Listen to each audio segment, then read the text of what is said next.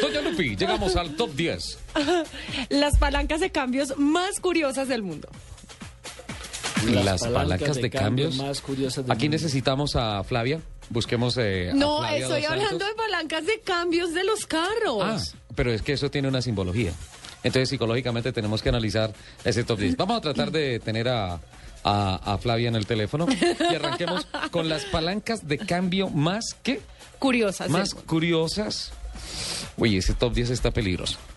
Vamos a ver. Perdón. En el puesto número 10. Perdón, Tan, perdón, tan, tan, tan, perdón, un tan. momentico, saco mi libreta de apuntes, porque a lo largo de la semana el comentario del top 10 se vuelve una serie de preguntas larguísimas a través eh, De las redes sociales. de las redes, de mi correo, entonces tengo que estar muy al día. Décimo lugar de las palancas de cambios más extrañas en la historia de la industria del automóvil. La grilla abierta de Ferrari. ¿Por qué es extraña? Pues bueno, es un, un elemento que es bastante distintivo de los Ferraris, Sí. aunque también es adaptado, adoptado por algunos Lamborghinis, ¿no? Sí. Eh, podemos decir que se está frente a una caja de cambios común y corriente, pero el hecho de que, de que tú puedas ver cómo vas engranando los cambios resulta bastante especial. Este esquema proviene de los vehículos de Fórmula 1 clásicos con caja manual, Sí. eh, donde está toda la guía selectora de los cambios que ayuda a colocar pues correctamente Lupe, entonces, el engrana. entonces, con el respeto que usted me merece y los oyentes, eh, abramos, abramos un poquito más ese top 10. O sea, las palancas de cambio y las guías. Las guías del sistema de cambios de los carros. Bueno. ¿Te parece? Porque pues la palanca es normal, por eso decía, ¿por qué la grilla abierta? Claro, es el trucaje abajo, en donde Ajá. está la base, en la guía, en el colector de los cambios. ¿Ok? Listo, el siguiente. Muchas gracias por aceptar esa Ay, moción. no, pues usted es el señor director, usted manda. Si usted quiere Por que lo favor, pongamos no, las no, sé cajas. mm. que Ricardo es el director. No, no se sí, trata. no, Porque no, fuera de la cabina toca, dice otra toca. cosa. Por Sí, favor, pero pues- grabaron eso para que hagamos una promoción en donde Lupi diga Usted es el señor director. Usted ¿Listo? manda en este programa. Usted manda. Perfecto. Aunque todos sabemos que eso no es verdad, pero Número 9. el Shelby GT500. La palanca del Shelby GT500. ¿Por qué? Sí, señor. Porque eh, vemos un carro muy moderno, un muscle car muy moderno, Sí. y nos vamos a encontrar con un elemento bastante vintage, que Sí. es... eh, por decirlo así, como la bolita de la palanca, Sí. eh, que es de color blanco y tiene todo el diagrama de cambios m- marcado con eh, líneas negras. Entonces Ok. le da un toque bastante reto. Sí, es, es el aire retro que tienen, el toque retro que tienen algunos vehículos avanzados. Sí, señor. Que no pierden la esencia, no pierden el ADN. En el, en el siguiente encontramos En el octavo. Volkswagen Golf GTI. ¿El GTI? Sí. ¿Por qué? Me encanta, Sí. porque la bolita de la palanca es una pelotita de golf. Sí, perfecto. Entonces es eh, bastante curioso ahí cómo van también haciendo su posicionamiento de marca. ¿Tú sabes las bolitas de golf para qué tienen esos huequitos? ¿Para qué? Para quitarle turbulencia y ganar velocidad. Vea Sea usted. más ¿Vea aerodi- usted? Para que sea Sí. más aerodinámica. Sí, vea usted. Soler sabe, ¿quién sabe? Él sabe todo. El siguiente. Señora. El Nissan Leaf. El Leaf, sí señora, porque además es tú un te joystick, subes, es- claro, tú te es- subes, es un auto, eh, digamos, normal, tiene un habitáculo normal, no es nada Sí. extrañísimo, y vas a mirar la palanca y es un joystick. Bueno, En el- donde no tienes cambios, sino que simplemente como que lo activas y ya. El, el Tan, tan. habi- el habitáculo, porque en el panel sí ya encuentras unas cosas Ah, no, completamente obviamente, es no totalmente diferente, convencionales. pero el habitáculo es un auto normal. Le digo una cosa, me encantó manejar el Leaf. Yo sé. Te voy a llevar algún día a dar una vuelta en un El siguiente me El sexto. encanta. Sí. El Hertz T Schiffer. No, eso sí, no sé. Por favor, el Horse, T, Shifter, T-shifter. de hacer los cambios. Ajá. Sí, señor. Eso es una palanca eh, que se em- empezó a implementar en los 60s y 70s.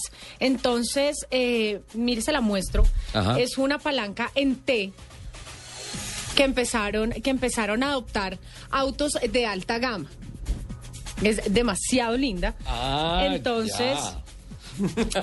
ah, ya sé de qué me está hablando. Ya, ya, ya, ya, ya. Entonces, eh, se- lo empezaron a adoptar algunas marcas en sus, en sus autos de más alta gama o de ediciones especiales. Por eso eh, hay como el Hortz Viper, el Hortz Camaro, Sí. el Hortz Challenger. Inspirado un poco en la palanca de acelerador de los aviones. los aviones, Perfecto, sí, señor. Muchísimas gracias. A la hora. Por favor, es importante ya. eh, Tuitearlas, sí, señor, exacto, ya enviarlas mismo. por las redes sociales y todo eso para compartirlas. El siguiente es el Mercedes-Benz SLS GTR McLaren, con el que tuvimos la discusión hace unos programas, ¿recuerda? Desgraciadamente no lo he manejado. ¿Cómo es esa palanca No, de pero cambios? además es una cosa loca, Sí. porque digamos que el sueño de materi- el, el sueño de, de poder pilotear un avión está ahí materializado. Sí. Entonces está la palanca, eh, mírela acá. Está la palanca y usted la mueve como si fuera a despegar un jet, pero digamos que lo, lo ingenioso es que el botón de encendido del, del carro está en la palanca custodiado por un por una tapa de metal. Sí. Entonces usted levanta la tapa como si fuera a disparar un misil. Sí. Entonces levanta la tapa y prende el carro. Espectacular. No, es una cosa loca. Espectacular. El siguiente Señora. es el Jaguar XF. Vamos para el cuarto lugar. El, la el del- quinto. No, no, no. Ya tenemos. Estamos en el cuarto. Aquí me aparece el quinto. Bueno, como, como usted mande, señor director. Muchísimas gracias. Este modelo comenzó a producirse en el 2008 Sí. y es algo bastante interesante porque eh, usted tiene su consola totalmente sellada. Cuando usted prende el carro, la consola se abre y sale Se la despliega palanca. el- la Exacto, palanca. pero es como- no es una palanca, es una perilla. Ajá. Es un carro automático, entonces usted mueve la perilla y lo va poniendo en drive.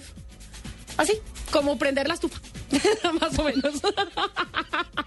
O sea, arrancar un Jaguar XF es como prender la estufa, como Nelson. prender una estufa. Eso Mueve la perilla y ya. amerita, amerita unas disculpas para los oyentes, ¿no es cierto? Y para los Imagínese señores. Todo el tiempo que, que- el- todo el Sí. tiempo que los ingenieros. No, y no, no, para- no, no, no, no, no, no, ese sí no se los acepto hoy O- porque sí es ofrecemos- verdad. No, no, no, no. Usted, No, ah, Lupi. hágame el favor que usted es su primer Lupi. programa, no busque. Lupi, en nombre de Blue Radio, en nombre del programa, en nombre de Colombia, al Departamento de Ingeniería de Jaguar, por favor, nuestras profundas disculpas. Pero Prender- una estufa muy cara, pero Prender un Jaguar ¿Cuánto, cuánto duraron XF esos equivale a ingenieros prender la estudiando? estufa. ¿Cuánto duraron esos ingenieros craneando? Pero es que la es una palanca? perilla, ¿qué hago? Venga y la mira, es una perilla de estufa. No. ¿Acabamos la Sigamos, sección sigamos. o, No, o gracias. le damos la Yo oportunidad? sí le digo una cosa. Sí, señor. Mi sección de- de- de- del mundo del automovilismo, los colombianos del exterior la acabaron. Que era una sección seria, bien documentada, bien investigada. Sí. Para escuchar esto, Yo creo que vamos a tener que replantear ciertas cosas. El siguiente es el Porsche Carrera GT. ¿El siguiente es qué? El Porsche ¿El Porsche? Carrera GT. Carrera ahora, GT. ahora no va a decir que, Oh. que tiene una palanca como cuando uno baja la palanca del baño. Espero que no salga con esas. Dios quiera que no. No. Bueno, pasa este con él? vehículo se hizo tristemente célebre el año pasado eh, cuando fue el último auto en el que se subió el, el actor Paul Walker Sí, señora. eh, para su accidente. Esta palanca está justo al término de la consola en un área bastante elevada y lo que llama la atención es que eh, tiene la como la bolita de madera insertada en una base de aluminio pulido, lo Ajá. que es una combinación bastante linda y bastante vintage. Sí, hay una cosa. Antes de que me manden mensajes, sí, tiene paddle shift también. O sea, tú puedes operarlo con la palanca Sí, sí, sí. o con el paddle shift. Este me encanta.